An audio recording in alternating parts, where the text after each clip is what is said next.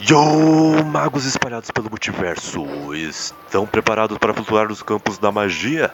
Se preparem! Eu sou o Kaique e venho de um universo peculiar entre em que Balrogs não passam. E aqui comigo tem uns dois convidados para no- me ajudar aqui a explorar esse assunto. Temos aqui o Nelson. Se apresente aí, Nelson. Fala galera, meu nome é Nelson. Hoje eu parei de jogar poker para poder invocar o, o escudo dos serafins e o vento de Watombe para ver se esse cast finalmente sai hoje. Nossa, eu não entendi essa referência. Toma. Juro, me ajuda. da onde foi que você tirou? É Doutor Estranho, caraca! Ah, desculpa, eu tava pensando em jogo. Não nem me saquei. Putz, É verdade, é verdade. que decepção.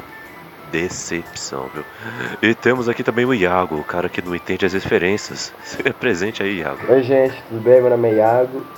E não é magia, é tecnologia no meu mundo, infelizmente. Que beleza. e vamos falar aqui brevemente sobre o poder da magia no imaginário popular.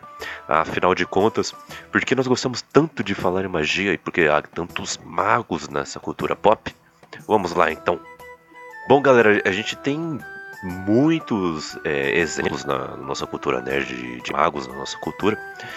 Por exemplo, para começar bem lá atrás, temos o Merlin, certo? O mago da que é o, o- o fiel escudeiro, fiel conselheiro do, do rei Arthur. Escudeiro não, né? Vocês lembram de alguma história? Conselheiro, pelo Ah, amor de Deus. Conselheiro, você entendeu no sentido É. que eu falei, o escudeiro. Vocês lembram alguma história boa assim que envolve ele Sim, o Rei e Arthur. o, e o Arthur? Puta Não, merda. uma história Ok. boa que envolve o Merlin é o Rei Arthur, é uma história muito boa.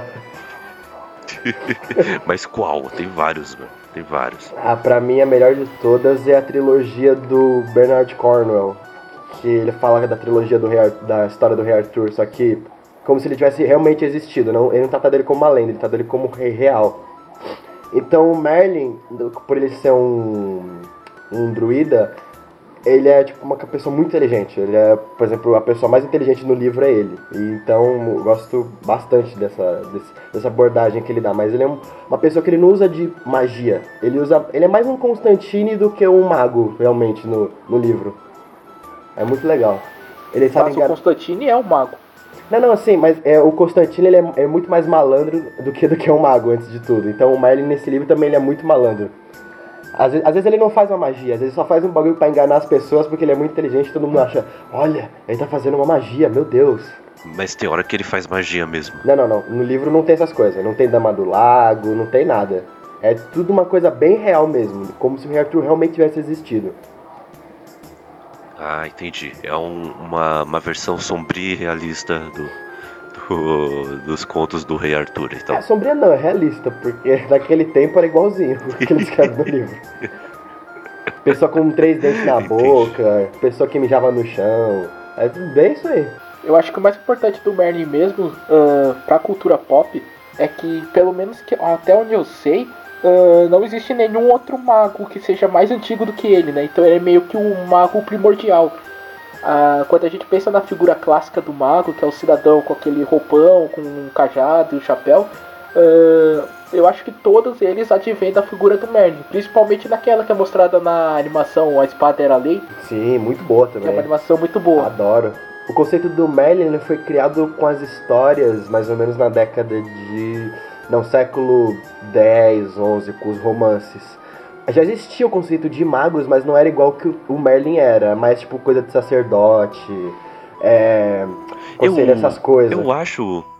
Eu acho que nessa época o pessoal pensava muito em, em- em magia e tudo mais, isso aí, de um jeito muito mais malévolo do que pensamos hoje em dia, muitos milhares de anos depois. Porque, por exemplo, o, o Merlin, como estamos lembrando aqui, como se fosse um mago primordial né, dessa cultura pop aqui, na literatura principalmente, é, ele é um mago que é, ajudou o reino, ajudou o reino a prosperar. Mas eu acredito que nessa época aí, antes dele, tudo era tratado como se fosse é, coisa do capeta, entendeu? As coisas mais sombrias possíveis, né? É, lembrando de Irmãos Green e seus contos, né? Acho que era daquilo pra pior, antes do Merlin, assim, se tornar é, viral, digamos, na época. Hum, É, não, de- Não sei o que vocês acham. É, na verdade depende, porque o conto que o Merlin se tornou mais famoso foi na mão de um escritor francês.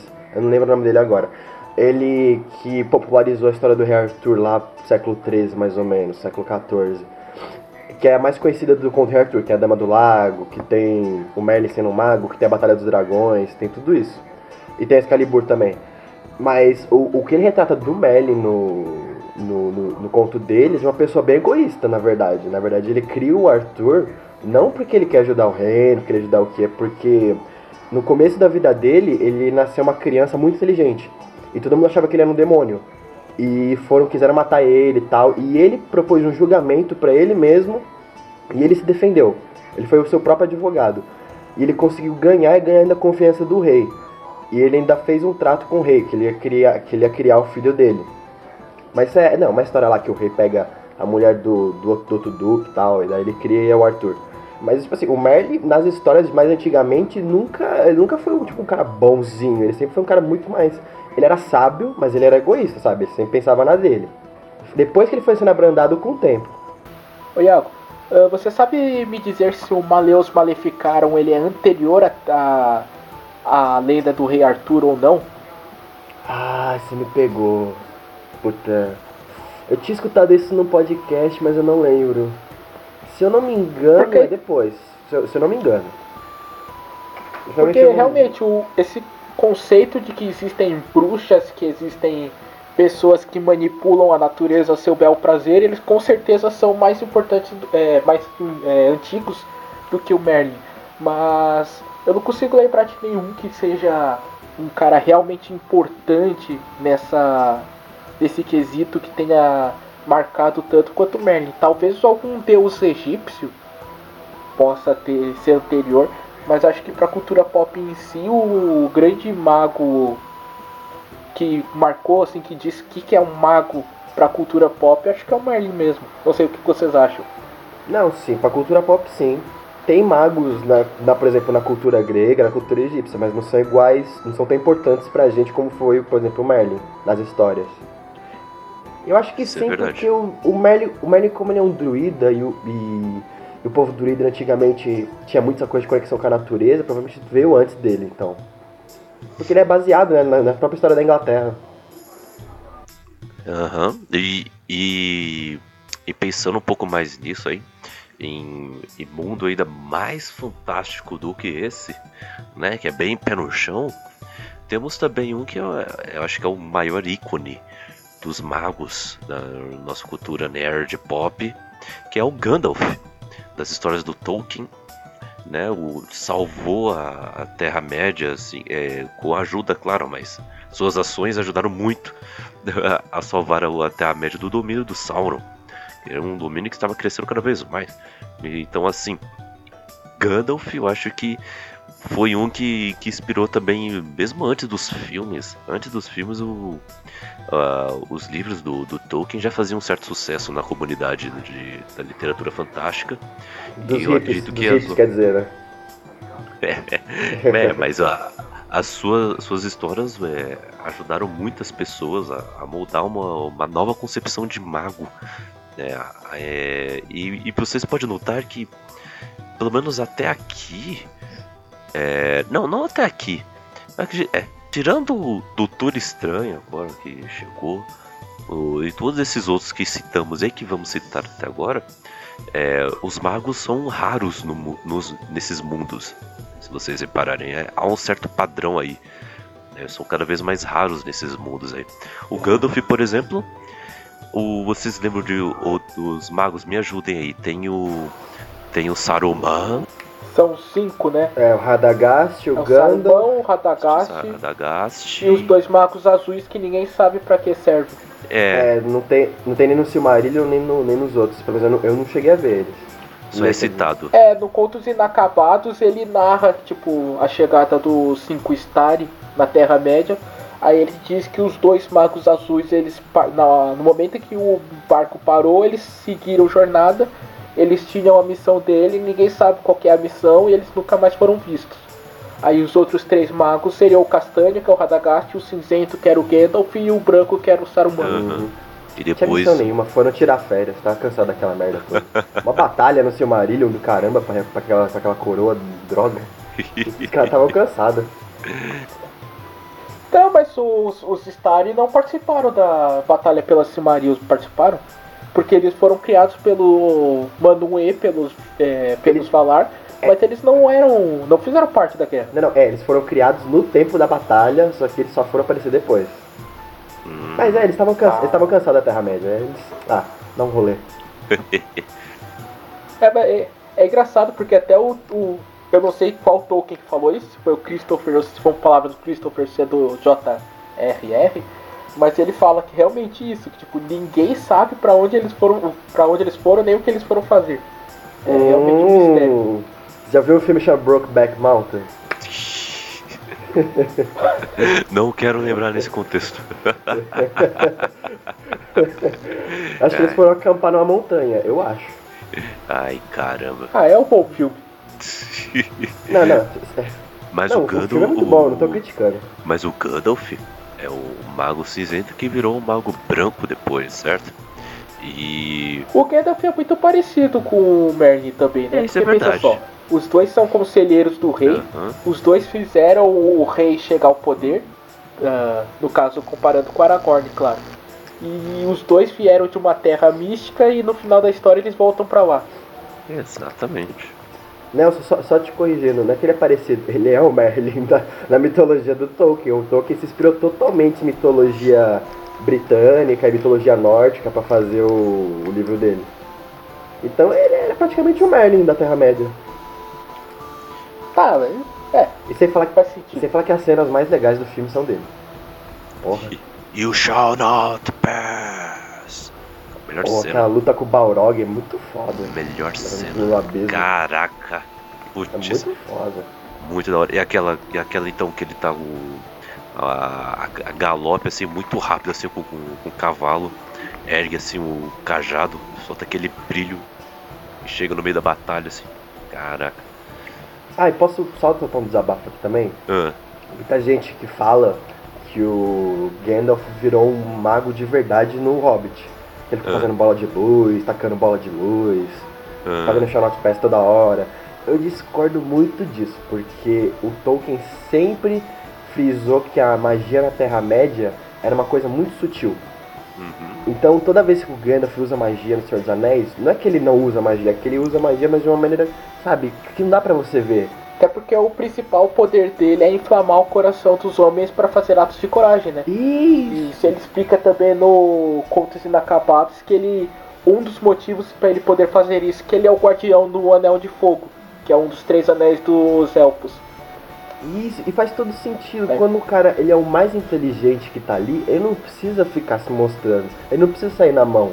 Ele é um cara que. Ele, ele faz umas coisas que a gente não entende o que ele faz.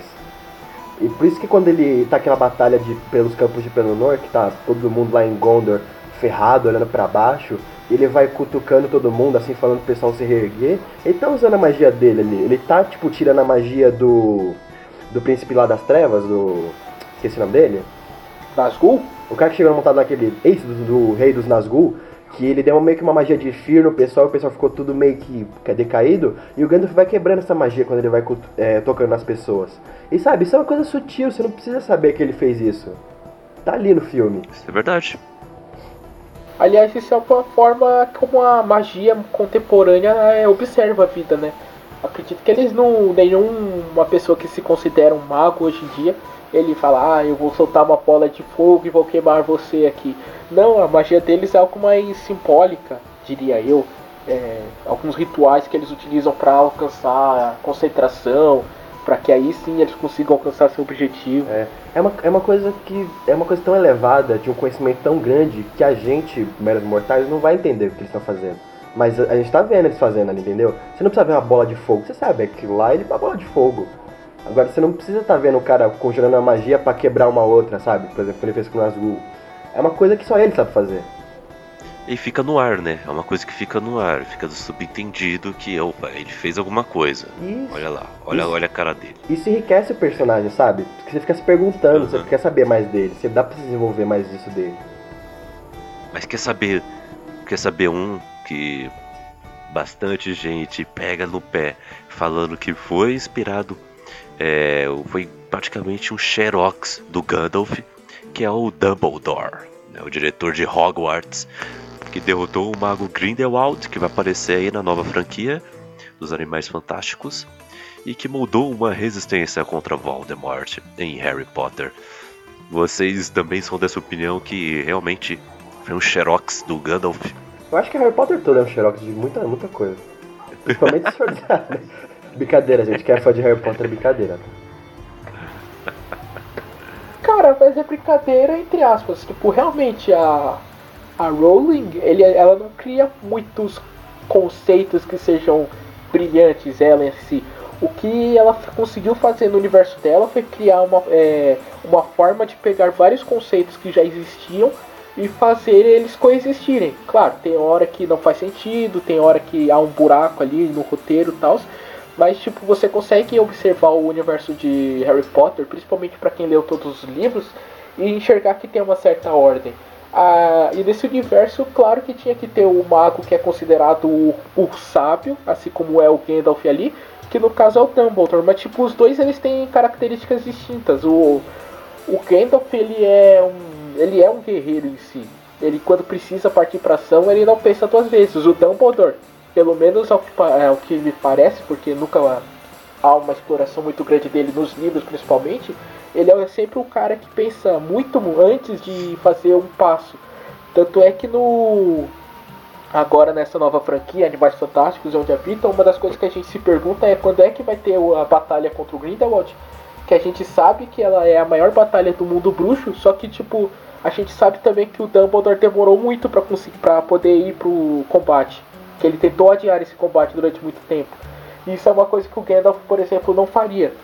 Uh, outra coisa que o Gandalf faz sem medo e o Dumbledore eu acho que ele é um pouco mais pé atrás, é influenciar na forma como que os outros é, observam a política.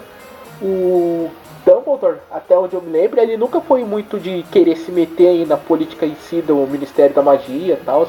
É, tanto é que no quinto livro as pessoas desacreditam ele ele tipo, nem aí. O Gandalf não, o Gandalf vai lá, ele trata com reis, ele aconselha reis, ele faz reis agirem é, da forma como ele quer. Daí eu acho que nisso eles são bem diferentes, na verdade. Eu acredito que o, o Dumbledore, para o Gandalf, eu acho que assim, o, o Gandalf é um cara muito mais de ação, assim como você está falando. Só que o, o Dumbledore ele parece ser um cara muito mais. Um cara, né? Parece ser um mago muito mais avoado, assim, sabe? Porque, por exemplo, quando ainda na, na saga, todo aquele arco do Harry Potter, né? Kaique, Kaique, Sete só, livros. Só um você tá falando que a vada ah. é que a erva que ele fuma mais forte que a do Gandalf. Bem isso, entendeu? tipo isso, né? tipo isso. Que os dois Porque, adoram fumar exemplo, um cachimbo ali, nunca vi. Adoram. Só que o que eu tô tentando dizer né, de avoado é o seguinte: tem vários objetivos em que, em que você tem que estar jogando ali nesse, jogo aí contra o mal. O, o Gandalf ele vai em todas as frontes, entendeu? Ele reúne os hobbits ali, está guardando os hobbits ao mesmo tempo que ele está tentando se encontrar com, com Aragorn. Ele encontra com Aragorn. Tu, tudo bem que eu tô falando muito geralzão aqui, tá? Não tô dando detalhes. Mas aí ele, ele quer tornar o Aragorn o, rei e ele já falou com o Aragorn, ó, você vai ser o rei, então se prepara. Ah, ao mesmo tempo, ó, ó vocês, vocês dois hobbitzinhos, eu sei que vocês vão para aquela floresta, então eu vou encontrar com vocês. Mais fácil vocês acreditarem que eu virei o mago do Braco Branco, sei lá. Sabe? Ele sempre tá pensando em, ele sempre tá com dois passos é, pensando no futuro já, sabe? É um cara que antevê muito bem as, as situações, né? Estrategista, falando aqui, quer dizer. É, bem estrategista, assim. Tô falando no, no, bem geralzão mesmo, mas é, é o conceito que eu tô tentando dizer para vocês. Agora já o Dumbledore, ele ele já parece ser um, um cara que não consegue é, fazer várias coisas ao mesmo tempo. Ele, ele confia muito na, nas pessoas, por exemplo, ele confiou muito no, no, na Ordem da Fênix, a, a principal anterior ao que, a, que o Harry Potter cria depois. Ele confia muito no próprio Harry Potter e nos seus amigos. que, de que eles vão dar conta dos desafios que vão surgir, sabe? E, e ele tenta, ao mesmo tempo que tá rolando todo aquele rolê ali no Ministério da Magia, que era importante ele ter uma, uma certa presença ali também, mesmo que seja só para enrolar. Não, ele deixou tudo, tudo as, uh, no ar e foi se concentrar em, em descobrir mais sobre as, as Horcrux lá. Claro que era importante pra caramba, ele até detonou a mão dele. Só que assim, o, ele tinha que também ter pensado nas outras nas outras possibilidades assim. Ele confiou demais de que o Harry Potter ia ter sucesso, que o Snape ia ter sucesso, que o é, que a, o, a Ordem da Fênix teria um certo sucesso, sabe? Se não, se, não, se não tem aquela virada de jogo no final da história, com o Harry Potter lá, com a varinha das varinhas lá, contra o Voldemort, a Ordem da Fênix ia continuar sendo moribunda até os dias, até os dias atuais, sabe? Então, eu, eu acho que o, essa é a diferença principal entre os dois, sabe? Eu acho que o Gandalf é muito estrategista do que o Dumbledore. O Dumbledore ele confia demais. É o que eu acho. Não sei o que vocês acham. É, o Dumbledore ele é um idealista, né? E o Gandalf ele olha pro Pippin e chama ele de tolo, imbecil, toda hora. Pippin, seu tolo. Eu acho que, eu acho que o Dumbledore dá uns conselhos muito melhor, porque o Gandalf sempre abandona o pessoal no meio, no meio da quest. Direto. O Dumbledore pelo menos lá dá uns. Ô oh, Harry, faz isso não, eu vou com você, vamos lá pegar o Crux, bora. O Gandalf não, o Gandalf pega os anões e vai lá. Não, fica aí nessa floresta que daqui a pouco eu volto. É e do assim. nada, e do nada aparece no meio da batalha. O Gandalf é tão desgraçado que chegou lá o Balrog, né? ele falou pra galera fugir pra ficar, roubar o loot, subir de level e roubar o novo. Mano, que Rouba da XP cara. do caramba, né? Nossa, rouba XP, rouba. Cara, que infeliz, velho. ah, esses causos. Mas seguindo aqui, temos um, um exemplo da nossa literatura fantástica brasileira. Temos a Shamira, feiticeira criada pelo Eduardo Spohr ela cria um link entre a humanidade de Ablon em A Batalha de Apocalipse. Uh, vocês todos leram A Batalha de Apocalipse? Ou, ou conhecem bem esse universo aqui? Pra, uh, o que vocês acham sobre essa mira também? Não conheço. É, eu, pra falar a verdade, eu tô terminando A Batalha do Apocalipse, porque é um livro enorme. Eu tô terminando de comprar A Batalha do Apocalipse. Que beleza. Kai, eu leio um dia. Uh, você leu, Kaique? Eu ainda não mas eu já tenho no Kindle. Mas eu li a trilogia dos Filhos do, do Éden. Falando da Batalha do Apocalipse, pelo menos até onde eu percebi, é interessante porque você cria uma mitologia sobre anjos, tá ligado? E seria muito fácil, eu acho, você criar uma personagem que fosse uma humana falha, simplesmente, uma humana fraca, e que ela se tornasse uma espécie de ela é um atraso para a história e ela não fizesse a história fluir. Muita história que a gente vê hoje em dia faz isso, sabe? Tipo, ah, você tem os personagens super poderosos, aí você tem um personagem humano e falho para você fazer o contraponto. Eu acho que é legal que o Eduardo Spor faz, que tipo, desde a primeira aparição da Shamira, é, fica muito claro que ela é extremamente poderosa e à medida que ela vai aparecendo, ela vai ficando cada vez mais poderosa e ele perde tempo para contar que o Ablon, que é o personagem principal, ele fica assustado assim com os conhecimentos dela. Tem uma parte lá que ele, tipo, ele chama ela lá que ele vai falar com Lucifer. E não sei se isso é spoiler. Não, não, não é spoiler. Ele vai falar com Lucifer e ele precisa de proteção. Aí ela faz umas magias de proteção que quando elas funcionam, ele fica tipo, caraca, nunca imaginei que um ser humano conseguiria fazer uma magia tão poderosa assim. É, acho que vai ser vai é o legal dela, além dela ser, claro, uma personagem brasileira, criada por um autor brasileiro, é sempre bom a gente é, exaltar. agraciar os autores brasileiros, exaltar os autores brasileiros, até porque um dia, quem sabe, poderemos ser autores brasileiros. Mas é interessante como ela foge um pouco da figura de magos normais que a gente está falando, que os magos geralmente são as criaturas mais poderosas daquele universo que estamos tratando. O Gandalf é extremamente poderoso, Dumbledore é extremamente poderoso, Merlin é extremamente poderoso. A Shamira, ela é, embora ela seja a mais fraca dos personagens de A Batalha do Apocalipse, ela ainda assim tem uma força que faz ela que faz a trama seguir. Não é nem as ações do Ablon, mas é o que ela. O, o momento que ela tá passando que faz o Ablon tomar uma atitude A ou B. Isso é bacana. Isso é bacana. O...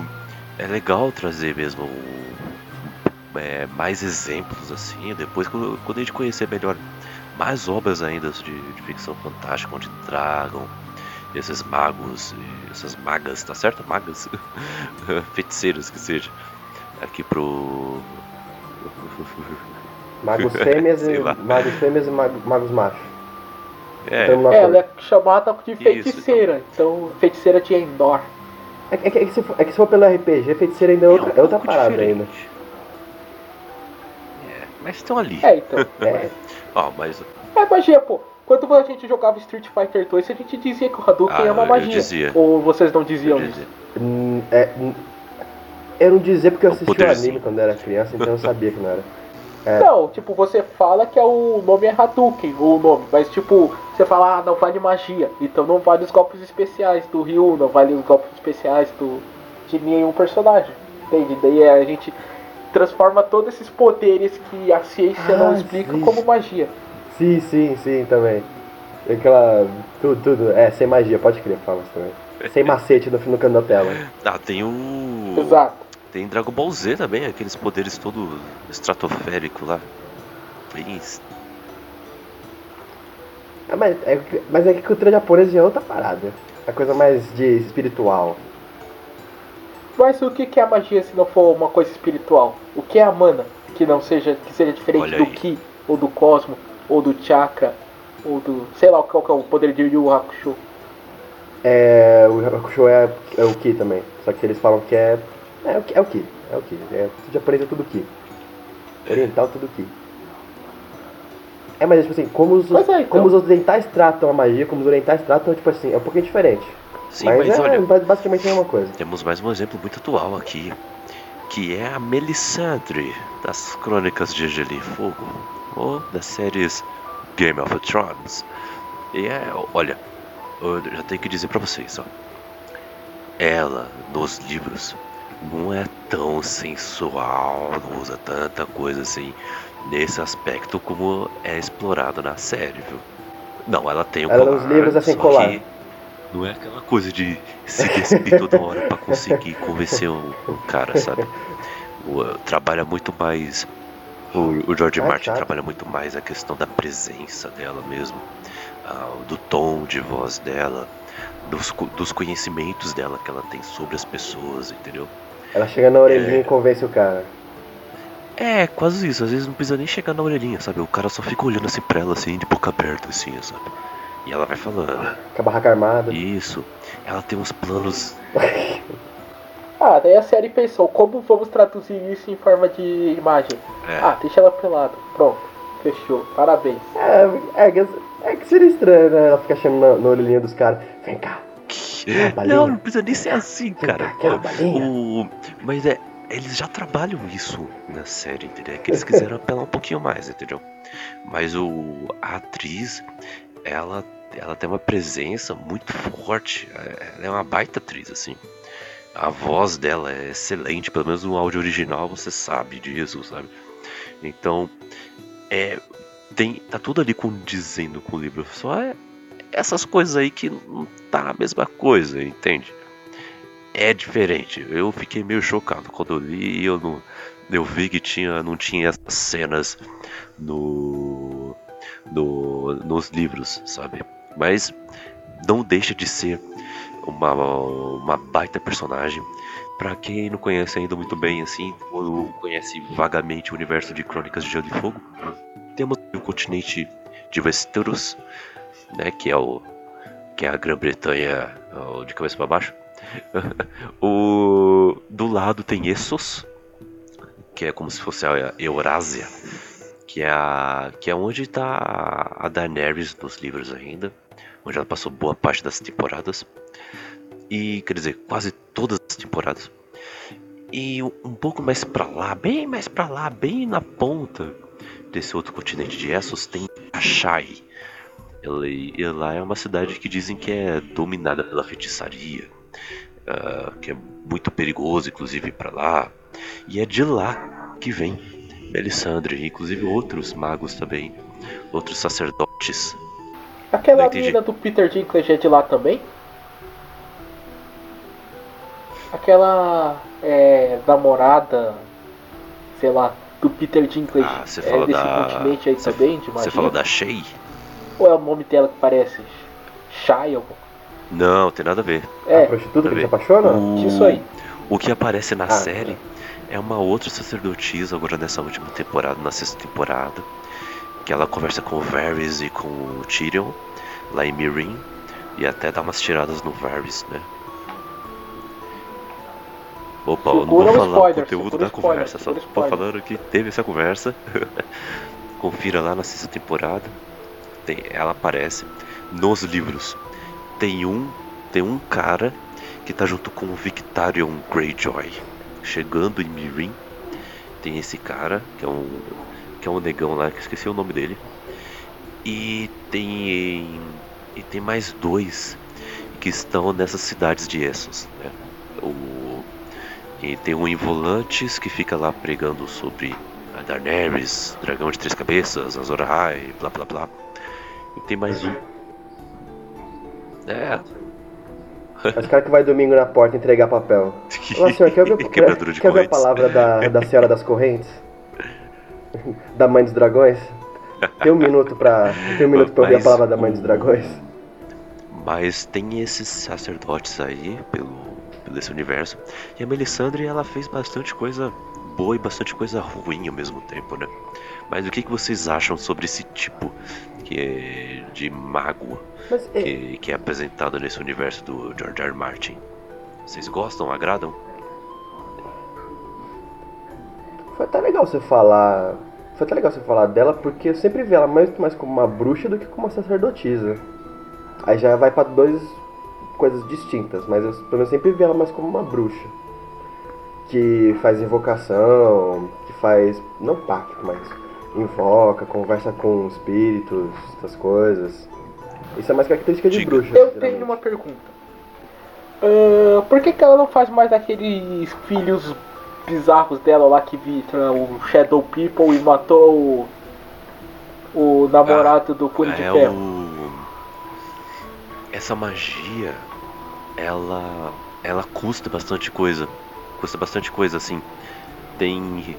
Gasta é um muito. custo até maior do que mana. Mana. Gasta, Mana. gasta dano em sangue mesmo. Se eu não me engano. Eu não lembro direitinho nos livros. Eu sei que nos livros falam que cada magia tem o seu custo. ah, e seu custo vem em sangue. Mas eu não lembro o que custou para ela em específico. Mas eu sei que, por exemplo, para ela fazer certas magias, assim, sutis, por exemplo, precisa de sangue real, por exemplo. Então, a, a morte do Joffrey, a morte do Robb, de certa forma, ah, ela, o Stannis pediu através dela, com sanguessugas, com sangue real, e, e de certa forma todos deram certo, sabe?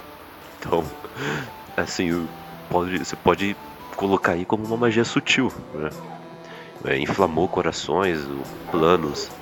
Caraca, eu tô chocado. É aquela magia no RPG que você ficar levando potion junto pra ativar. É, tipo assim. Mas ela custa, custa coisa, viu? Se eu, não, se eu não me engano. É que nos livros, por exemplo, tem uma magia que ela faz nos livros em que todo mundo acha que certa pessoa. Eu tô me esforçando pra não dar spoiler. Que certa pessoa morreu nas chamas naqueles sacrifícios lá. Só que ela apenas colocou outra pessoa, fez uma magia de para mudar a forma da tal pessoa para parecer essa outra. Ela morre, nada, e, e do nada essa pessoa que todo mundo achava que tinha morrido ali nas chamas reaparece. Porque ela trocou de lugar ali, fez essa magia, sabe? Só que não mostra o que, o que custou pra ela isso, entende? Mas o, o que trabalha bem com ela, assim, é que é aquela coisa dela ficar sempre observando as chamas, tentar sempre descobrir o que vai acontecer, o que tá acontecendo, sabe? Isso custa saúde pra ela, sabe? Custa saúde, trabalha nos livros isso. Ah, então, pra mim ela tem muito mais característica de bruxa do que mago em si. Né, ela, pelo menos o estilo dela, magias que ela usa, é muito mais estilo de bruxa do que mago. Então já é uma coisa boa pra gente puxar bruxo também. Mas Que é então. um usuário de magia, mas é um, outro usuário de magia. Ah, mas ali tá, tá bem. É similar aí, né, nesse caso. Porque, por exemplo, a gente falou do Gandalf e do Merlin, que aconselharam reis. O, a Melisandre também faz isso. Ela, ela aconselha o, o Stannis. Nos livros ele não morreu, né? Na série morreu já. E que é um. um Pô, você não sabia disso? Pô, final da Olha o quinta temporada. spoiler, mano, olha o spoiler. O amiguinho não Putz, sabia ainda, o amiguinho desculpa. está ainda na quarta É. temporada. É, Ah, mas culpa tá é demorando também. demais, Eu cara. admito Desculpa, que é uma hora ou eu outra você receber esse spoiler. Mas. Mas se o ouvinte for mais i- irritado, ele desculpe pode aí, ficar eu com vou- Corta- você. corta- você corta- corta a edição essa. Não, não, cor não corta não. Eu vou fazer uma magia aqui de proteção. É, proteção contra rage. Mas então, o. A, a Melisandre ela aconselhou um, um, Como posso falar? Um cara que tem uma pretensão forte ao trono de ferro, que se proclama rei. E. E na série trabalhou também bastante disso que ela. é, nos livros também. Dela aconselhar o Jon Snow, né? O Jon Snow nos livros, enquanto ele é. Ele foi Lorde Comandante. Então é como se ele fosse um rei, uma espécie de rei, né? No, na muralha. E na série ele agora virou o Rei no Norte, mas antes dele virar Rei no Norte, é a, a, Melisandre estava sempre ali, é, dando seus pitacos, apesar de ela ter uma sexta temporada mais apagada do que as outras. Mas é, mas. É, mas isso não é bem a característica dos magos em si, isso é mais a característica dos sacerdotes. Então, o que eu tô. Que é da onde ela vem. Então, o que eu tô dizendo É, então. é, não é que isso é uma característica padrão, mas que, que é, é algo similar entre esses, outros magos que a gente citou até agora, entende? Ah, sim, sim, normal. Mas um, um mago que é muito famoso e que faz parte de, na infância de cada pessoa aqui envolvida, e acredito que Nossa, ainda bem que os você ouvintes Ainda bem também. que você pôs esse, eu ia ficar muito bravo se eu não tivesse visto. Ah, tem que colocar, né? É o mestre dos magos da Caverna do Dragão. Ou melhor, no original, Dungeon Master, ok? o mestre. Ou, me- ou como a gente chamava, ideia errada. que só dá conselho errado pra essa galera, nunca vi. Mas Cara, ele é um personagem tão sinistro que ele não é simplesmente um mago. Ele é o mestre Ele também dos não faz magos. nada, né? Vamos, vem, vem, convenhamos, né? tá ali, fala, não, vai pra cá que talvez, talvez vocês vão vir pra casa. Aí vai a porra da unicórnio e não deixa ele ninguém voltar. Então, agora vai ali que pode ser que vocês vão. É, mas. Que Mas na ele. Na verdade, ele devia ter muita, ele devia ter muita treta ali naquele mundo na Caverna do Dragão e pedia pras crianças resolver com a desculpa que eles iam voltar pra casa. Mas você. Eu sempre Mas achei isso. você, vocês ficaram sabendo daquele. o suposto final que não foi ao ar da Caverna do Dragão? Sim, mas isso é lenda ur- É, é, isso é lenda urbana. O, o próprio criador da série já Não, foi mas ouviu falar já um desmentiram isso aí. Sei lá. Mas o. Acaba, acabamos com o argumento do Kaique em dois segundos.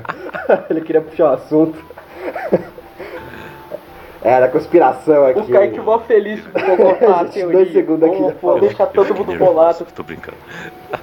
Mas assim, o, vocês não acham que o papel dele ali na, na animação não era mais apenas de dar movimento à trama, só, só de falar, opa, a missãozinha de hoje é talvez olhar por ali seja perigoso. É que é, é que é inspirado. É, que, é, é inspirado no, no jogo D&D. Ele é o mestre da tem um aventura, mestre, pô. Ele é o mestre que dita é o- qual é a quest do dia. Basicamente. Porque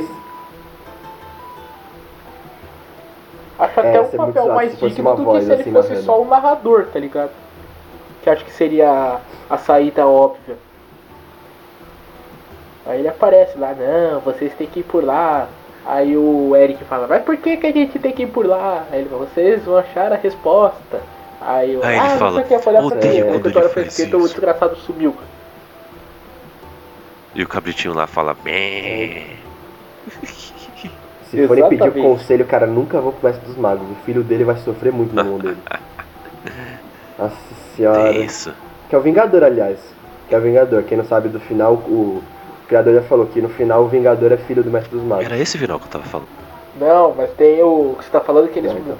Você não ia falar que eles morreram, que estavam não, não é esse não, esse aí também eu acho que é bullshit. O que ia falar é desse aí mesmo, que é o Vingador é o filho do Mestre dos Magos e que a missão da- das crianças ali eram de redimir o, o Vingador e tudo mais e tal. Pra falar a verdade, a, des- a descrição que eu vi desse episódio final é muito emocionante, é bem legal. Devia ter ido É, mas é, mas. É, é, esse é o episódio final mesmo. O criador próprio da série já falou que foi esse. Ah, então vocês não acabaram com o meu argumento. Olha o plot twist. Ah, é assim que são feitas as grandes histórias de magia, né? Você cria regras, aí você quebra regras pra poder vencer. Bem isso, né? Tenso. Ai. Tá, então, como a gente tava falando, já até você puxou da Melisandre, tem um pouco de bruxo, sacerdote, é bom a gente até falar essas diferenças, como é que elas surgiram ao longo da história. É, por exemplo, os sacerdotes, eles, eles, já, eles já vieram primeiro, porque eles eram eles eram a pessoa assim, que mais tinha estudo dentro das, das crenças mais antigas, dentro po- povos mais antigos, e eles sabiam mais, então o povo tratava eles como se fossem magos. Que na verdade não, na verdade eles eram só uns sacerdotes que, que tinham muito conhecimento em, por exemplo, ervas, tinham muito conhecimento da, da natureza, então eles auxiliavam muito o rei por causa disso, e eles meio como se fossem tanto para fazer papel, por exemplo, de médicos, fazia papel de conselheiro, fazia papel de estrategista, porque ele era o cara que mais tinha conhecimento fora alguns outros nobres. Então ele era o sacerdote, o cara que comandava e também tinha, e por exemplo no Egito Antigo ele era o que tinha mais proximidade com os deuses, que é o que mais sabia. Até que quem pode ver, se quem lembra aquela animação do Moisés no Egito, vocês lembram? Acho que sim. Eu lembro, lembro, lembro. Sim, Que é os, sim, que é o sacerdote que vai transformando a varinha em cobra, essas coisas. Aham. Então, tem muitos contos no Egito Antigo que tem isso também, mas é, é só uma uma ilustração, uma analogia para falar que os sacerdotes eram bons com animais também. Pra quem lembra disso. Quem não, quem não pode, pode se não pode chamar disso, mas por exemplo, o Sócrates, ele era o sacerdote do Alexandre o Grande, que era o tutor dele, era o professor dele, o conselheiro dele. Hum. E o Sócrates, ele era o cara. Pô, Sócrates, não precisa, não precisa nem dizer. Sócrates, não, desculpa. É Aristóteles. Já tô falando, falando coisa merda aqui. O- Errou! Errou. errei agora. Corta na edição essa, por favor. Fala Aristóteles. O Aristóteles era o cara que mais tinha conhecimento ali na Grécia, bas- basicamente. Ele era só o tutor do Alexandre o Grande. O cara que conquistou meio mundo. Então Sócrates estudava muito animais, animais exóticos, estudava ervas, estudava medicina, estudava um monte de coisa. Ele era meio considerado um sacerdote do Alexandre o Grande. Isso que eu falei, por exemplo, que é a característica de um sacerdote, que é um- uma pessoa de muita inteligência, que manja da- das paradas dos Paranauê e ainda assim é, é um bom conselheiro. E muito, um povo que teve muito disso, por exemplo, foram os celtas. Que eles eram um povo que eles tinham um contato muito grande com a natureza, até por eles estarem no extremo norte assim, só não terem muita. não, terem, não tiveram muito um desenvolvimento assim. E dentro dos celtas, a religião deles tinha os druidas, que era um povo que se ligava muito com a natureza, tinha muita coisa de xamanismo. É, aquela negócio do Stonehenge, que todo mundo fala que é alienígena, não, não é, é coisa da celta. Eles só faziam aquilo para ritual. Ah, então. E é daí que então vem quer o- dizer que tem nada de ET aí. Não, não, aquilo é celta. Os druidas que construíram aquilo lá. Na verdade, até veio antes dos druidas, que é bem mais antigo. Mas em volta tem muita construção ali de, de druida, que era onde faziam os rituais para a natureza. Aí que vem as coisas do, do xamanismo, de você beber coisa para se ligar com o seu lado espiritual, você conversar com os deuses, conversar com a natureza, essas coisas. Hum, E para isso você tinha que ter um conhecimento muito grande, você tinha que estudar. Por isso que o, o Merlin, que vem, que é um druida, não contra o Rei Arthur, ele é uma pessoa muito estudiosa. Porque para ele se ligar com a natureza, pra ele- com a magia dele, ele precisa do conhecimento. Ah, Até, até isso é um aspecto nosso do RPG, do mago ser o que mais tem inteligência e conhecimento, vem dessa cultura. saquei, saquei. O. Mas afinal de contas, Iago, qual que é o segredo de Stonehenge? Ah, É isso que o povo Ah, quer cara. saber. Se você começou a falar disso daí, o povo falou, não, Iago vai falar, vai explicar qual que é o significado. O Ilves, aquela banda que eu mostrei pra vocês, se eles querem saber Qual que é o segredo de Stonehenge? Então, cara, as pedras de Stonehenge datam até mais de 5 mil anos atrás. Então, assim, e não tem só uma Stonehenge, tem mais de uma, se vocês não sabem. Ah, é? Algumas foram consideradas. É, é, algumas têm pedras menores, outras maiores e outras até muito mais, muito mais gigantes do que aquela famosona. É, algumas tiveram influência dos druidas, que foram construídas por eles para fazer rituais, outras ninguém sabe como é que tá lá. Porque o último registro que a gente tem dessas pedras são dos romanos, que invadiram, Ro- invadiram a Inglaterra e colonizaram, colonizaram não, invadiram e tomaram Roma. Então tem muito registro de, de, de romanos lá. E nem e, e quando eles perguntavam pros, pros bretões e pros drui- druidas como, da onde vieram as Stonehenge, nem eles mesmos sabiam, que era um povo nativo de lá. Então assim, só o tempo vai dizer do que. só uma máquina do tempo vai dizer do que. Por que, que era, tinha aquele Stonehenge. Putz. Na verdade a gente sabe muito bem do que, que por que, que ele foi feito. Ah, alienígenas do passado. A Alien. Ah, é, é, Aliens. Chama de Carlos. Essas teorias. A verdade está aí, você só se recusa a Olha enxergar. só, né? Muito. Nossa, meu Deus, que A verdade. verdade está lá fora. Então, e só falando, os sacerdotes são geralmente esses caras que se ligam mais com a natureza, que são mais inteligentes, são mais conselheiros. O conceito de bruxo veio depois nos romances mais europeus. Já tinham esse conceito antigamente, mas ele foi mais caracterizado nesses aí. Que é, são, são os, a pessoa que mexe com magia, mas de um lado mais obscuro. Que tem uma ligação mais com os espíritos, entendeu? Como faz rituais, assim, não iguais aos xamãs, mas um conceito mais de espírito pra fazer maldição, essas coisas. E o mago que veio com a nossa cultura pop que a gente conhece hoje em dia é aquele cara que, né, tem um conhecimento muito grande e solta bola de fogo, solta. Ele controla os elementos, ele tem uma magia mais arcana, vamos dizer assim, que é mais ligada à natureza. Ele não chega a ser um conselheiro, que nem os sacerdotes, também não chega a fazer tanta coisa de espírito que nem os bruxos. Ele é um cara que tá ligado mais à magia, mas também tá ligado mais ao combate. Saque é um cara mais de ação. Né? O que foi, pelo menos, na nossa, na nossa cultura hoje em dia. Mas. E o. Não tem nada aqui mais pra, pra América, não? Alguma referência dessa? Tem os maias, pô. Pô, É, os maias ou são os astecas? Quem que é o que fazia. Que fez a pirâmide lá do os sol? maias não foram? Os maias, mas os astecas também tinham pirâmides. Então pode contar os dois. Tá, mas a do sol, a do Apocalipto, o filme Apocalipto, é isso que o povo quer saber. Maia. O filme Apocalipto é maia. Apocalipse é Maia. A galera que previu o fim do mundo é maia. Isso, Maia. Você tá ligado que na verdade aconteceu, né? 2012 acabou, aí a gente tá sofrendo tipo a shockwave do fim do mundo, que é por isso que tipo Leonardo DiCaprio ganhou o Oscar, a Angelina Jolie se separou do Brad Pitt. Isso são as shockwaves do fim do mundo que aconteceu em Ah. 2012. Trump foi eleito e tal. Ah, com certeza. Com Exatamente. certeza. A realidade foi distorcida de uma maneira tão poderosa que o próprio sentido do universo foi destroçado. Que beleza. E, e nesse dos maias, es- eles eram também sacerdotes. Porque eles eram os conselheiros do imperador e tal. E eles faziam uma, umas, umas, umas, umas magias muito loucas. Ah, é? Sacrificava, é, sacrificava a virgem, tirava o coração, deixava o sangue escorrer na escada. Vixe. Era um bagulho tenso. Eita. Os maias, os maias, os astecas eram tensos. Mas- E eles são a maior fonte de inspiração, pelo menos visual, pro melhor jogo de todos os tempos, que é Shadow of the Colossus, né? Que quem jogou sabe, você vai entrar no, naqueles, em todos os templos que tem no jogo, escondidos, onde você enfrenta os colossos. Todos eles têm uma influência muito grande, pelo menos visual, desse, desse povo. Aí é óbvio que a gente começa a fazer teorias para tentar entender o que, que ele.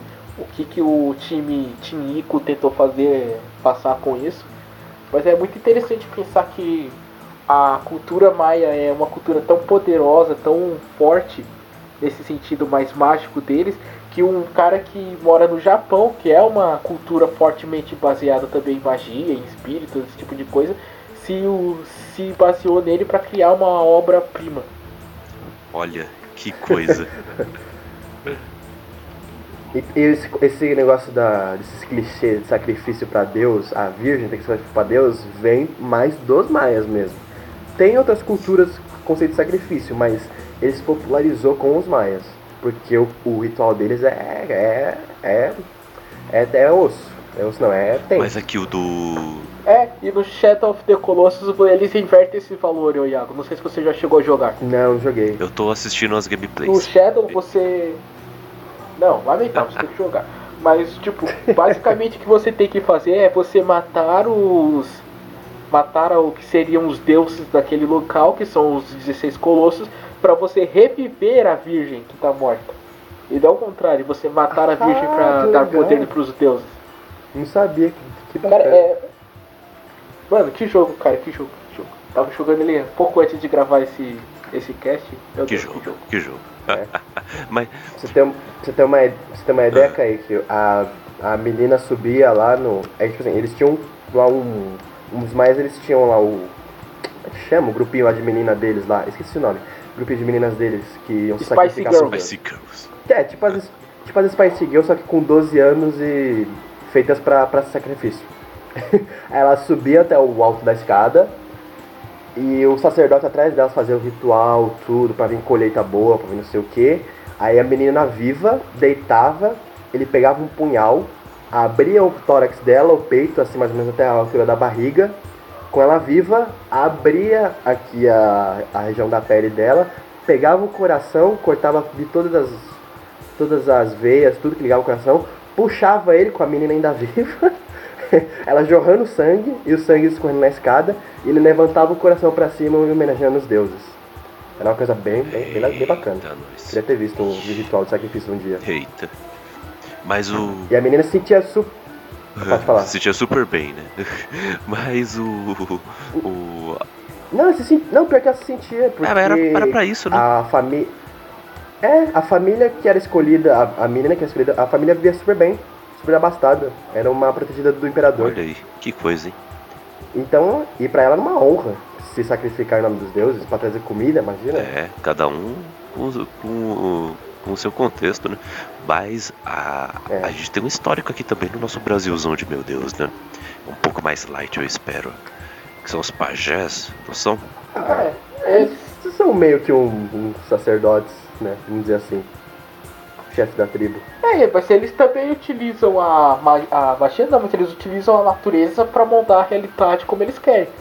Ah, é que a gente tem muito na cabeça a ideia do pajé do papacapim, né? Que ele usa as plantinhas lá pra, pra falar com os antigos espíritos da floresta e curar a galera. É, os, Mas- paj- os pajés brasileiros seriam mais os xamãs aqui do Brasil.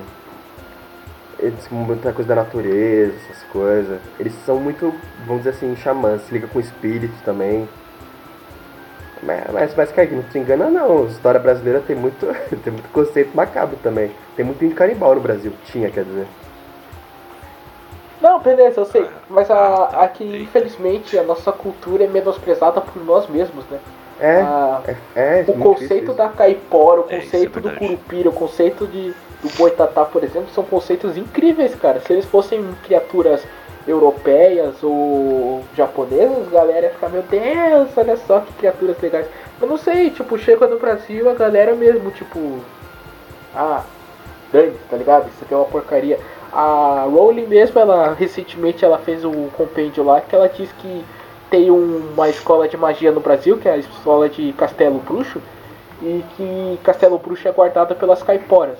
Mano, tipo, ela é um mito tão poderoso que conseguiu influenciar a Rowling a criar o universo dela, só que o pessoal mesmo do país não dá o devido valor, o devido respeito pra ela. A gente também tá acostumado a ver aquele negócio do sítio pica-pau amarelo É, também, isso né? é verdade. A Cuca, o Saci, que é umas coisas bem, bem cartunescas e bem infantil. Sendo que na verdade nunca desenvolveram bem nossa, nossa cultura aqui no Brasil. É que, tipo, uma é, realmente o. É, uma, Nunca diga nunca. Nunca diga nunca. Pode É, ter de coisa por bem- aí que a gente só o não de conhece. mainstream, Kaique, de que, que é realmente impactante, o que mais ah, trabalhou com isso, eu acho que foi realmente o sítio do Pica-Pau Amarelo e o Castelo Ratimbu. E eu até gosto da versão Sim, deles, mas sim. tipo, Mas eu tô falando. realmente, é, acho que falta um pouco nós mesmos pararmos, analisarmos e criarmos história em cima deles. Eu sei que agora tá tendo bastante história de lobisomem. O lobisomem embora seja europeu, mas ele tem bastante uma tem uma um vertente brasileira que é bastante importante no interior paulista, por exemplo, as histórias de lobisomem. Mas não sei, fica aí aos aos ouvintes criem histórias com Curupira que é legal.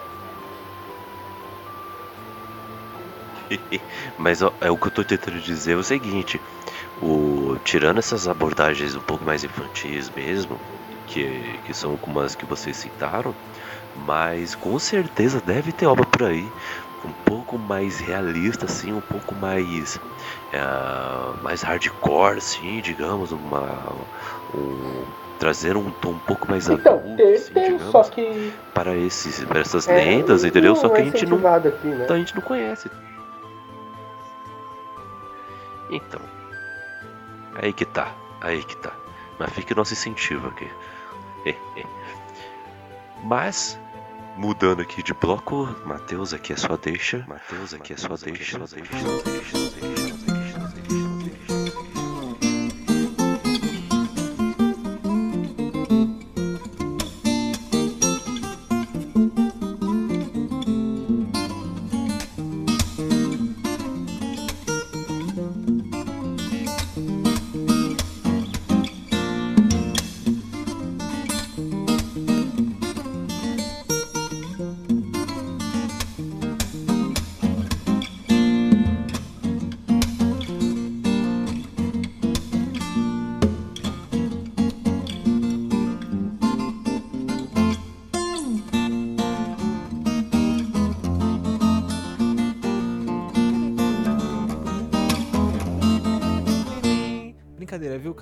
Pode continuar com seu cast em paz. Por favor, os filmes. Nesse ano aí, galera, dois filmes que estão fazendo muito sucesso aí nas, nas bilheterias, né? Temos o Doutor Estranho da Marvel, que conseguiu é, ser a, a- da franquia Marvel os filmes solos. O Doutor Estranho é o que mais conseguiu arrecadar a bilheteria.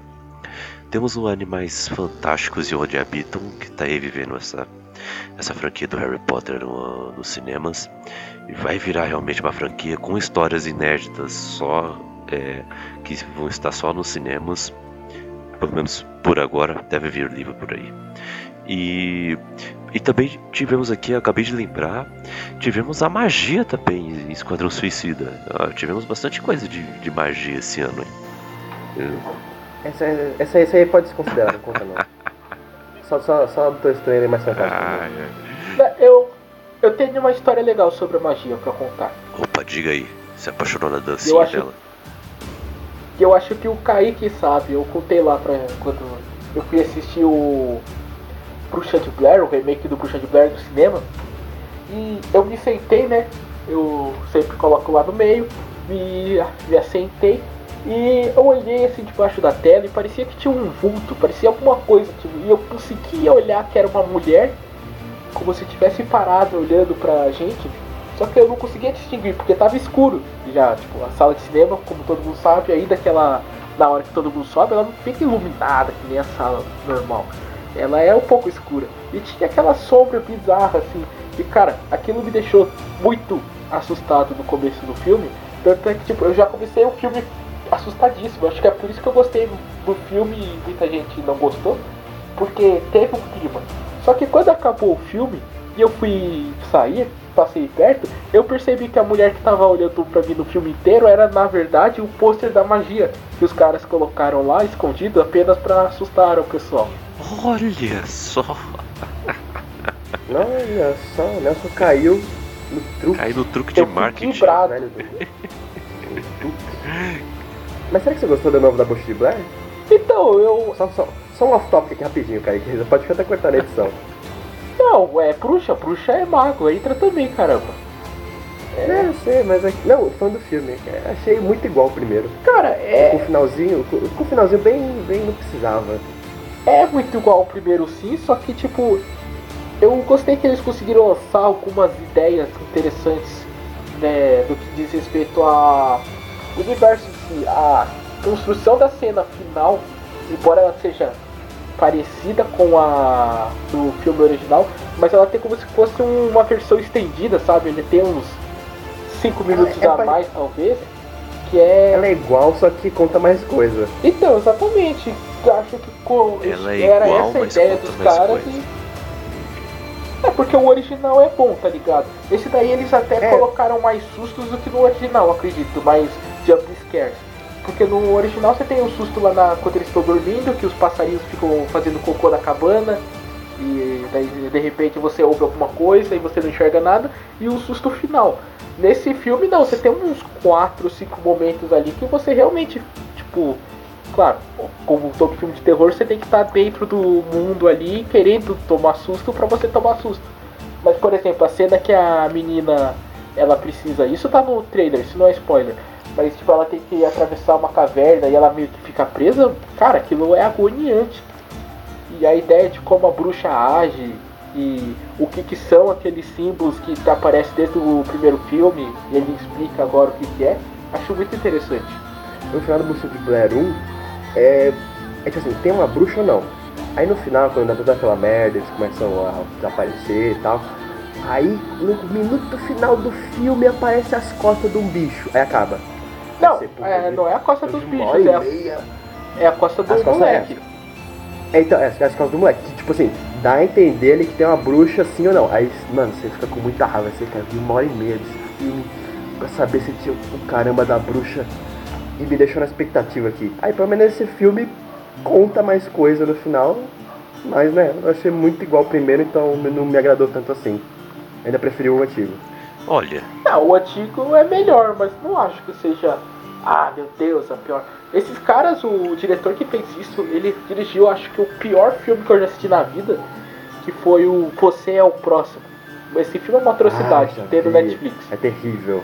É, não, não, mas eu não achei o filme ruim. Eu só achei ele. Ah. É, meh, porque eu vi o primeiro, eu achei muito igual a esse e eu prefiro o primeiro, sabe? Eu não achei ruim.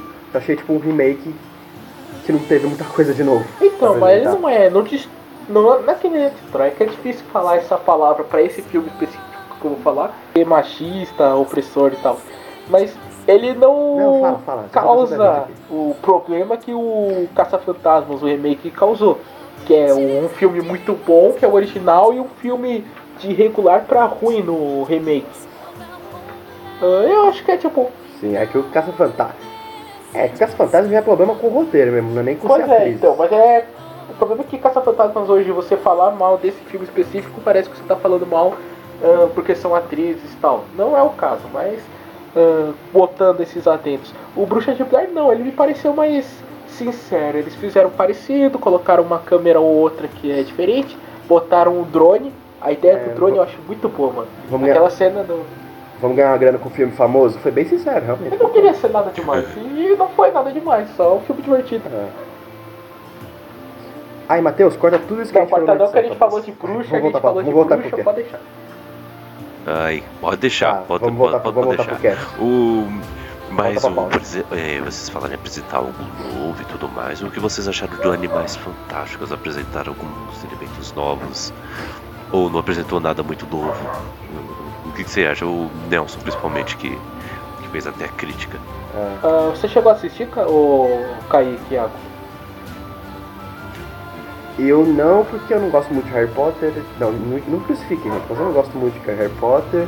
Mas eu vi que a crítica falou que ele pelo menos expandiu muito bem o universo do Harry Cara, Potter. é. Eu, eu não assisti, mas eu não me importo com spoilers. Pode falar. Não, não é questão de spoiler. É, também questão não. de- eu não vou dar spoiler, porque, até porque o filme tá em cartaz ainda. Mas, é, realmente, o maior mérito foi que eles conseguiram pegar uma franquia que tinha uma, uma cara muito específica. Eles conseguiram o que é, tipo, a história dos moleques lá estudando dentro de um castelo. Eles conseguiram sair desse, dessa zona de conforto e dar uma nova cara e você ainda enxerga que é o mesmo universo, sabe? Eu acho isso foi um puta acerto de roteiro, da forma como ele foi executado. Você sabe que aquele lá ainda é o mundo de Harry Potter, você sabe que o futuro, o que, que vai acontecer, mas você não tá dentro de um castelo, você tá em ruas de Nova York, você não tá no calabouço, você tá no Central Park. Isso foi muito bem feito, executado pelo filme. O filme tem problemas, o David Yates, que é o diretor, ele é um diretor razoável É, dos cinco que passaram pela franquia Harry Potter, ele é o com certeza o mais fraco. Tá, com, cer Então ele tá à vontade com certeza não. ali. Mike New Will ele é pior, né? O do quarto Cálice de Fogo. Ele consegue ser pior. Então o David Yates é o segundo pior diretor de Harry Potter, mas ele consegue fazer o trabalho dele. Ele já fez aquilo, tá ligado? Ele tá fazendo isso desde a... Ah, Ele tá em casa. É, Ele tá exatamente. É o- se ele foi fazer o feijão com arroz, ele fez o feijão com arroz. Tem muito problema de algumas cenas, ah, a forma como ele grava não bate com a- o resto do, de como o resto das, da equipe está trabalhando, principalmente equipe de fotografia e equipe de direção de arte, às vezes elas não conversam. Tem cenários que são lindíssimos e você não vê o cenário, isso é uma pena. Mas como filme, ele é um filme bom, sim. É um filme nota 7,5, nota 8. E é um, e, mas ele dá sim muita esperança pro futuro. Ah, eu fiquei como. Eu li os livros, eu li todos os livros, filmes. E eu fiquei empolgado pelo que virá. Galera de Harry Potter vai querer matar a gente depois. Não, a a galera de Harry Potter sabe que o, o filme não é melhor do que o Relíquias da Morte Parte 1, do que o Prisioneiro de Azkaban. Que são, esses sim, eu acho que são filmes excelentes. Embora ele tente fazer referências a, principalmente ao Prisioneiro de Azkaban, ah, naquela cena que o Harry Potter voa com o bicurso pela primeira vez, sabe? Tem uma cena que é muito semelhante, mas não consegue, né, Moisés? Não, é, não, não. É, não, não, não, eu tá falando, mas eu- é que eu fui outro dia tentar falar com uma amiga Olha. minha que é muito fã de Harry Potter. Falar que o filme não é tudo isso, ela, nossa, me crucificar. Ah, não, como assim? Animais Ah, calma, gente, tudo calma, calma, tudo, calma. Vamos dar uma de Tá, fãs tá. de Batman vs Superman, ok? É, seguindo aqui, indo pra DC também, o ano que vem temos Constantine e Zatanna em Liga da Justiça Sombria. Há quem diga, e eu digo também, que esse é um, é um teste, é um piloto aí, pra quem sabe ter um filme live action do, do Liga da Justiça Sombria. O- eles fizeram isso com a Assault on Arkham, né? Assalto a Arkham, em que eles apresentaram o Esquadrão Suicida. A animação é bem melhor do que o filme, infelizmente. Porém, eles fizeram esse teste. Como E todos os filmes da animações- DC, né? É, eles fizeram esse teste e, e foi. Cara, Lanterna Verde, Caramba. o primeiro voo é uma animação do E os caras não fazem um velho, filme bom incrível. Lanterna Verde, incrível. É né? muito bom. Ah, vou- Ah, eu tenho cara, esperança, vai chegar merda. ainda. Vai chegar. um- Chama logo o pessoal da animação pra fazer o filme Warrior. O que, que vocês estão esperando, gente? Pelo amor de Deus. Mas o que que vocês esperam do Constantine da Zatanna aí no ano que vem? Mano, a Mas peraí, vai ser Satana. uma, A Satana é vai ser uma série animada pô. ou vai ser, vai ser um filme animado? Filme animado. Ah, vai ser um filme, ah, tá. A Satana é a melhor personagem feminina, ponto, porque ela usa cartola, ela é uma maga, ela é muito bonita, ela é linda, maravilhosa e eu quero casar com ela, ponto. O Constantine, ele tem uma fanbase grande, então eu acredito que dá pé. E o, a ideia principal- inicial do roteiro foi do Guillermo del Toro.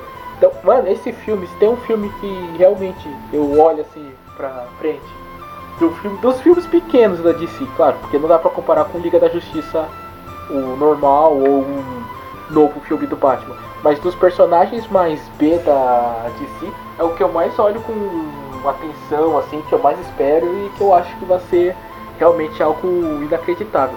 Só, sei lá, se os caras forem fazer um filme do Gladiador Dourado, aí sim, aí vai pra outro nível. Mas por enquanto, mano, esse filme tem que esse filme tem que ser bom. Esse filme tem que ser, ele vai ser bom. Não tem outra. Tem, Eu- tem. Eu, eu só acho que. Eu, eu confio no pessoal da animação da DC. Eles realmente são muito competentes. Eu só não, eu só não quero que eles sigam a HQ da Liga da Justiça Sombria. Porque eu li é bem decepcionante. Mas eu confio no pessoal da animação. Ah, eles vão fazer uma coisa legal É. assim. É que, é que no quadrinho eles são muito heróis. Ponto. Eles são tipo o Esquadrão Suicida, só que nos quadrinhos. Mas tipo bonzinhos, muito bonzinhos. Aliás, a história do filme Esquadrão Suicida se encaixaria bem mais no filme da Liga da Justiça Sombria do que Justiça no Sombria, filme do é. Esquadrão, do Esquadrão Suicida. Exatamente. É por isso que o nosso meu amigo, ó, ele me entende. É nóis, mano. High five virtual. Ai, mas eu, eu acho que esse filme vai ser muito bom mesmo, viu? É, é, por- é porque o conceito da Liga da Justiça Sombria é eles serem, tipo, anti-heróis que tentam fazer uma coisa certa. Mas no, Isso. no quadrinho eles só são heróis. Sabe? Eles não E tem que, muita sempre, e que sempre envolve ocultismo, né? É, Tanto que nossa, os personagens envolvidos são, são. estão envolvidos com isso. Né? Uhum. Temos o Constantine, temos a Zatanna. Deixa eu pegar aqui outros. Se eu não me engano, tem o moço do pântano. Tem, tem de não me Phantom também. Tem uns personagens que eu também nunca vi. Tem, tem aquele carinha lá que vira demônio lá, Etrigan. Etrigan. É o Etrigan. O Eu Etrigan adoro Etrigan, cara, um dos meus favoritos. é engraçado. Tem, tem Acho uma outros puta aqui. criatividade o cara, o cara, na- o cara ter diálogo com rima, acho. Adoro isso nele. Tô pegando aqui o nome dos personagens aqui. Tipo, se eu não me engano, tem, tem esses quatro. Enquanto você vai pegando, vamos, vamos, vamos falando Já tá do- aqui, ó. do- dos melhores filmes Orquídea desse ano. Negra. Doutor Estranho. Eu não conheço. É essa que eu nunca ouvi falar. Eu só, eu só É li aqui, pelo ó. Neil Gaiman. Só isso mas aqui. nunca vi uma E história dela. talvez vai ter o Batman né, nessa animação. Talvez não, vai ter Não! mesmo. Se eu não me engano, tem no trailer. Não, não, não. Sim. Talvez não, vai ter. Vai ter a Liga da Justiça inteira, na verdade, né? No Verdade. trailer mostra. Mas, mas não vai ser o Ah, foco, é não. verdade. Porque, por exemplo, no assalto Não! a Arkham, Não! né, que foi esse filme piloto pro Esquadrão Suicida, o Batman aparece, mas o Batman não é o foco, entendeu? Ele aparece pra estragar os planos do Esquadrão Suicida, que era de conseguir a fuga de alguém. Eu não lembro direito. Mas eu lembro que tem o Batman e ele não é o foco. Se era piloto é, pro né? filme do Esquadrão Suicida, por Pois que é. eles não seguiram o piloto? Pois é. Isso é tão melhor. Isso é tão melhor. Porque a DC, é, nos filmes, como ela é meio largada, é, largada não, mas como não tinha um Kevin Feige da vida, agora tem o Jeff Jones, eles falaram, não, beleza, vamos fazer um filme, vamos contratar quem? Contrataram o diretor, contrataram o David Ayer, aí falaram, mano, a gente confia, você faz o que você quiser com essa parada aí, só você tem que usar o Batman, o Coringa e o Batman e o Coringa tem que terminar nesse ponto. Acho que só isso que eles falaram e o cara criou a história que ele quis. Ai, aí ai. Esse foi o problema. Ai, meu Deus. Pois é. É, faz bastante fanservice aqui que tá bom. Mano, você olha no, na no histórico da Marvel, eles sempre entram em briga com diretores, mas você parando pra, pra pensar como o, da forma como a Marvel criou o universo deles, não tem como eles fazerem a mesma coisa que a DC faz, porque realmente a DC dá uma puta liberdade pros criadores deles fazerem o que eles quiserem. Agora, por exemplo, o caso do Homem-Formiga. Eu amo Edgar Wright de paixão, ele é o meu diretor atual favorito ao lado do Denis Villeneuve.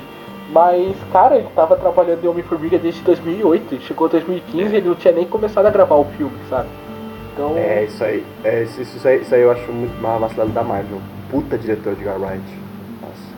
então, mas aí, tipo, cara, se ele deixasse na mão dele, a gente tava vendo o primeiro trailer dele agora junto com o Homem-Aranha, tá ligado? Pois é. Porque o cara é complicado. O David Ah, Ayer, mas- ele é um cara que, tipo, também o, a pegada dele é fazer filme meio que policial. Então, acho que ele tem toda um lado meio, não policial, mas um lado militar pra, uma, pra equipe ali. E, cara, sei lá, a gente joga RPG junto, a gente sabe as nossas habilidades, a gente sabe criar uma estratégia pra usar as habilidades de todo mundo. E ele colocou um cara lá na, no filme que seria o cara da estratégia, que o cara não faz estratégia nenhuma, tipo. A galera vai enfrentar o demônio Pois na base é, do pois taco é, de pois é, beisebol. mas o. o Ai, e Doutor. Estranho, o que vocês acharam? Tirando os efeitos especiais incríveis. Ah, atuação boa, roteiro redondinho. É, Retor, ro- é, efeitos especiais não precisa nem dizer. aí sim. Pô, né? adorei o filme. É, é um filme excelente. Ponto. Não, dá pra entrar É. muito em mérito agora, senão a gente vai passar duas horas conversando. Ele tem problema sim. A gente conversou com ele sobre isso em um cast proibido, que vocês nunca escutarão. Mas ele tem problemas, o, alguns em vilão, eu adorei o vilão. Alguns encontram problemas no Wong, eu sou um dos caras que não gosta do Wong. Alguns encontram problema na velocidade com que certas situações são criadas e são resolvidas. Mas, cara, desses filmes de, do, de 2016, eu acho que ele vai entrar na lista de, melhor, de melhores filmes de muita gente. Sim. É, é, vivemos e convenhamos. A Marvel sempre faz arroz com feijão dela. Mas, cara, o arroz com feijão dela é muito gostoso de comer. Então, eu não ligo. Não ligo que seja o mesmo esquema de filme, de ah, é, é, o, a- a- o mito do herói. Eu não ligo, sabe? Se for um filme bom, eu vou assistir. É, vou mas esse filme essa. E o os filmes da Marvel Os são Doutores bons. Estranhos temperaram com Mesmo sendo a bacon, mesma tá coisa. ligado? Você tem um temperozinho ali que é. É, eles puseram. É, aquela dramaticidade que o Benedict pôs no começo da, da, da cena, lembrou muito Tony Stark, sabe? No, no começo, no Homem de Ferro 1 e no Guerra Civil. Então eu adorei. Porra, adorei. É, Eu prefiro muito mais. Eu prefiro muito mais esse arroz com feijão, que eu, sab, que eu vou saber que é gostoso, do que um, um prato francês que é o da DC, que é uma coisa muito experimental, que eu experimentei uma merda. Ai, ai, esse Iago. polêmica, Ai, ai. meu Deus. Mas daí eu concordo, eu concordo, eu concordo. Beleza, então. não. Então É, vamos concorda. para nossas recomendações típicas. Podemos ir nessa, galera? Vamos nessa então. Essa... Ok, vou começar, vou começar, ok. Como- Pode começar, pode, pode começar, Kai. É, eu vou começar, eu vou começar. Eu Já que você puxou? era, é, lembrando de obras nacionais, eu vou recomendar As Esferas de Medeia, do autor brasileiro Maxon Alves. Ah, ele lançou esse livro há muitos anos atrás, ah, acho que há uns seis anos atrás, se eu não me engano. E, e eu li, resenhei, e assim, é um livro muito legal, é, apresenta um novo mundo de magias, pega emprestado uma, uma referência ali, uma referência aqui, cria algo que, que é um pouco mais original assim do que outras obras que vemos por aí. E é muito legal de ler assim, é, é bacana, é leve, é divertido. Eu, apesar de fazer tanto tempo assim que eu li, ainda lembro de algumas coisas. Ah, ele trata algumas questões profundas que são simbolizadas por certos objetos ou por certas buscas. Então é muito legal de, de, de ler. Então estou indicando aí as esferas de Medeia. Na, na descrição vão, vão estar nossas indicações. Então não fiquem preocupados em anotar o nome agora. É só entrar ali na, na descrição ali que, que vai estar esse nome. É um, é um livro que eu, eu não lembro agora a editora e nem se foi independente. Ah, mas é muito legal. Eu, eu vou ver se eu republico a resenha nesses próximos dias. Bom, Nelson assume agora essa próxima essa próxima indicação. Ah, a minha próxima indicação é uma indicação bem pessoal, embora muita gente acredito que já tenha assistido e já saiba do que se trata. Ela entra nessa linha tênue que a gente conversou um pouco no, no cast, que não é magia que está tratando, muitas vezes é o tema principal é a alquimia, Tecnologia. mas é muito próximo da magia. E o que eu Ah, já sei qual que é. Já é, sei. eu não sei que você sabe o que, que é, que nós é parça, mano. Mas é, É dois irmãos, não é? É de dois é de irmãos, dois né? irmãos. Ah, sabia. Um perde o braço e e a o outro perna, perde né? o corpo inteiro. É claro que é Full Metal Alchemist Ah. Brotherhood. Que, cara, pra mim é sim uma- um tratado mágico da, da alquimia. E é inacreditável. Eu acho a animação inacreditável. O roteiro dela e a- o, o traço mesmo, a animação em si. E quem não assistiu, vá assistir, porque senão você é feio Putz. e come melão Do, com do que se trata? Gente, se você, Do que se você não trata conhece essa animação aí, essa animação mangá? Ah, pô, que- quem não conhece Fullmetal, cara? Se tratam de dois irmãos que eles são prodígios na arte da alquimia, que no mundo onde se passa a história é, seria uma forma em que a humanidade conseguiu fazer de conseguir modificar a matéria, é, contando que haja uma troca equivalente. E só que eles É uma ciência misturada com magia. Exato. Só que eles perderam a mãe. Aí no processo de tentar ressuscitar a mãe, eles entram em contato com uma com algo chamado ciclo de transmutação humana, que seria uma alquimia proibida. Mas eles tacam dane-se e tentam fazer essa magia mesmo para ressuscitar a mãe. E só que o processo dá errado e o que é cobrado deles é o corpo inteiro de um, restando apenas a alma, e o braço e a perna do outro irmão. Aí agora eles estão tentando encontrar é, objetos conhecidos como pedra filosofal, que é muito conhecido pelo, também pelos fãs de Harry Potter e de alquimia em geral. Pra, porque segundo o, com reza a lenda, com uma pedra filosofal você pode fazer a alquimia que você quiser que não haverá preço de custo. Ó, interessante, hein? Gostei. Tem na Netflix?